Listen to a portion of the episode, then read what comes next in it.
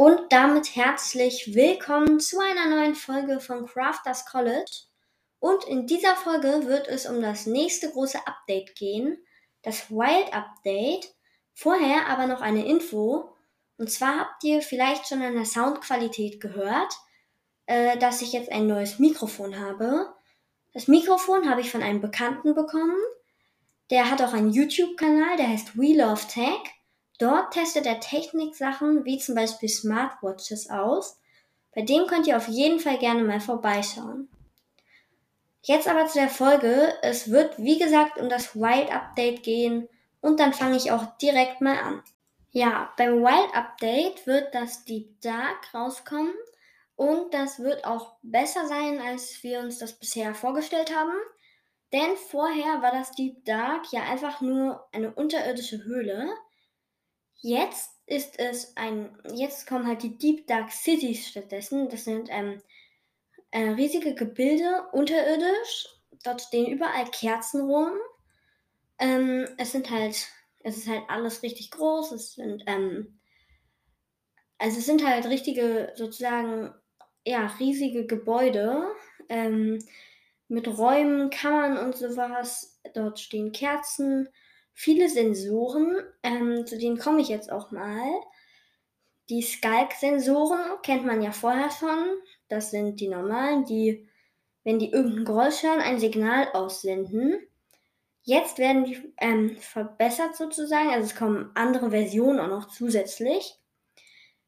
Einer davon ist der Skalk Katalyst. Ähm, dieser sorgt dafür, dass wenn ein Mob in der Nähe besiegt wird, dann aktiviert sich dieser Skalk-Katalyst und sorgt dafür, dass sich in der Umgebung halt so ein paar Skalk-Blöcke fortpflanzen. Mm, diese kann man dann mit einer Hake abbauen und dann erhält man XP-Punkte, also Erfahrungspunkte.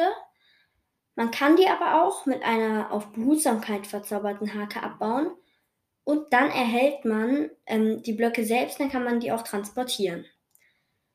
Der andere Sensorblock ist der Schalk Skalk, ich will die ganze Zeit Schalker sagen, der Skalk Shrieker.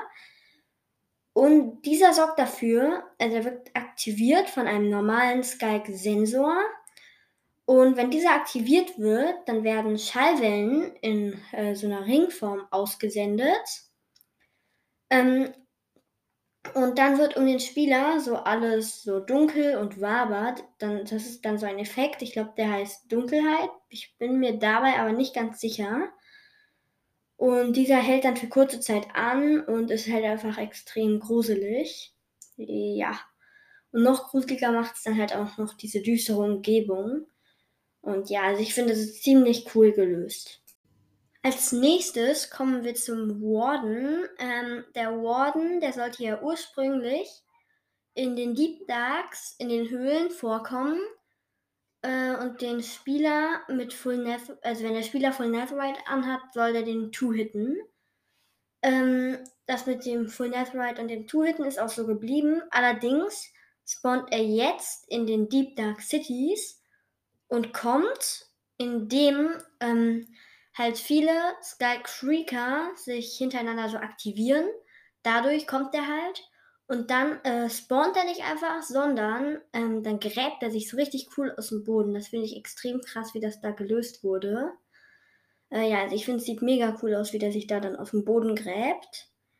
Ähm, man, außerdem soll halt ähm, in den Deep Dark Cities ein Item vorkommen, das man halt auch dann nur dort bekommen kann so dass sich Spieler halt auch auf diese Abenteuerreise begeben und dann halt auch ins Deep, in die Deep Dark Cities reingehen, um dieses Item dann zu bekommen. Äh, das ist ja dann auch ähnlich gemacht wie jetzt beim End und den Elytron und ja, so viel dazu. Das war's auch schon zu dem Deep Dark. Als nächstes ähm, geht es um die Wildnis, denn das Wild Update erklärt sich halt von selbst mit Wildnis und so. Äh, ja, wird es auch um die Wildnis gehen, die dort verbessert wird. Äh, besonders herausgehoben wird dort das Sumpfbiom und im Sumpfbiom ist halt auch natürlich sehr viel Wasser und dass man dort auch gut durchkommt und auch mit den Items, dass man die da durchtransportieren kann, wird es dort auch dann ähm, Kistenboote geben, also so Boote mit einer Kiste drin, ja, wo man dann halt die Items übers Wasser transportieren kann. Finde ich persönlich ziemlich cool. Außerdem wird es Mangrovenbäume geben. Bei den Mangrovenbäumen, die Setzlinge, die platziert man nicht wie sonst auf dem Land, sondern im Wasser. Sorry. Ähm, und wenn die dann gewachsen sind, dann ähm, sind die Wurzeln von diesen Bäumen, die gucken dann aus dem Wasser raus. Also dann sind da halt so Wurzeln und auf diesen Wurzeln steht dann der Mangrovenbaum. Das finde ich ziemlich, ziemlich cool. Ähm, ja, und von diesem Mangrovenbaum aus ähm, gehen dann auch Ranken über bis ins Wasser. Also das finde ich halt einfach, dieses Design finde ich ziemlich gut gelöst. Ja, ähm, bei neuen Bäumen kommt halt auch das neue Mangrovenholz hinzu. Und bei dem Mangrovenholz sind dann halt auch neue Holzbretter, neue Holzstämme, Türen, Zäune und so weiter halt auch alles dabei. Die Mangroven kommen im Mangrovensumpf vor. Dieser Sumpf ist anders als der normale Sumpf.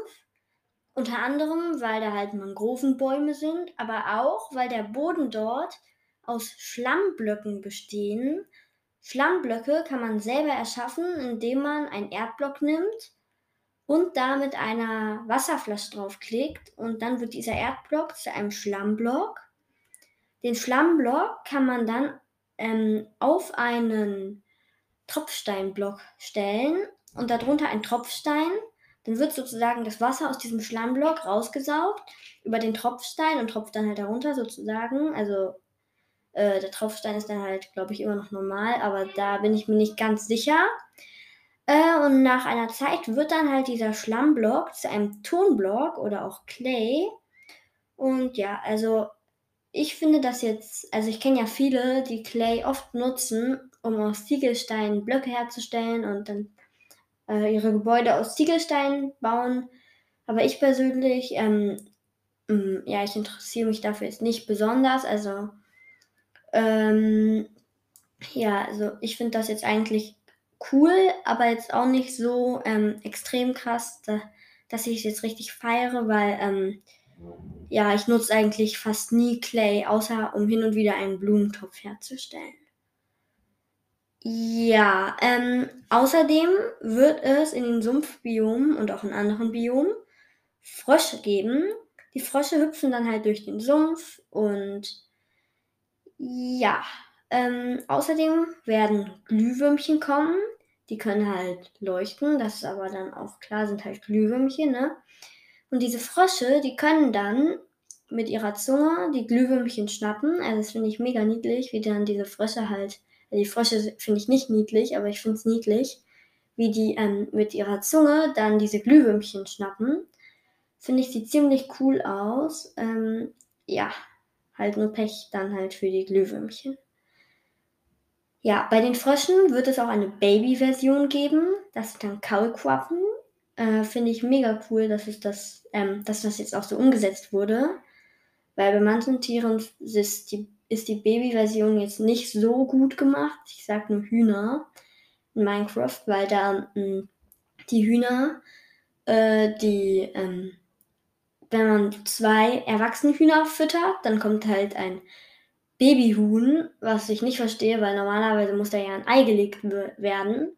Aber hin und wieder legen die Hühner dann auch Eier und wenn man die wirft, kommt nur manchmal ein Huhn. Also das finde ich jetzt nicht ganz so gut gelöst bei den Hühnern, aber ich komme vom Thema ab. Also äh, ja, bei den Froschen, Fröschen gibt es ja dann die Kaulquappen, finde ich ziemlich cool. Ähm, aber die Frösche haben auch unterschiedliche Farben und diese sind abhängig von der Gegend, wo die Kaulquappen dann halt aufwachsen. Und auch das finde ich ziemlich cool. Ähm, ja, weil ja, dann gibt es halt so unterschiedliche Farben von Fröschen. Ähm, ja, finde ich cool, weil sonst, ich glaube, es wäre ein bisschen ähm, langweilig, wenn die Frösche überall gleich aussehen würden. Und ja, finde ich auch eigentlich ziemlich logisch, dass es jetzt so gelöst wurde. Außerdem gab es noch ein Mob-Vote, also eine Mob-Abstimmung. Und der Gewinner dieser Abstimmung war das LA, äh, das LA ist, soweit ich weiß, eine kleine Waldfee. Und wenn man auf Notenblöcken Musik spielt, dann tanzt die. also dreht sich halt so im Kreis und man kann, wenn der in der Umgebung zum Beispiel äh, ein paar Erdblöcke rumliegen, kann man der einen Erdblock geben und dann sammelt ihr alle Erdblöcke in der Umgebung ein. Dabei bin ich mir aber nicht ganz so sicher. Also wenn ihr darüber irgendwie Bescheid wisst, ähm, könnt ihr mich natürlich gerne in den Kommentaren berichtigen. Äh, ja. Ähm, außerdem habe ich noch eine Frage. Und zwar, ich habe gemerkt, dass ich unter den, dass unter den Hörern einige Hörer dabei sind, die sich sehr gut mit Commands auskennen. Und dann hatte ich noch eine Frage und zwar, ähm, wenn vielleicht einer von euch weiß, wie äh, der Slash Fill Command funktioniert, also was man da genau ähm, eintippen muss, dann würde ich mich sehr freuen, wenn ihr mir das in den Kommentaren schreibt. Äh, ja, jetzt noch eine Info und zwar könnt ihr gerne bei den Podcasts Club der Kopfgeldjäger und Pokédex Talk vorbeihören. Club der Kopfgeldjäger ist ein Star Wars Podcast und Pokédex Talk ist ein Pokémon Podcast. Äh, ja, so viel dazu. Äh, mehr habe ich jetzt eigentlich auch nicht mehr zu sagen. Deswegen würde ich jetzt auch schon sagen, bis zum nächsten Mal und tschüss.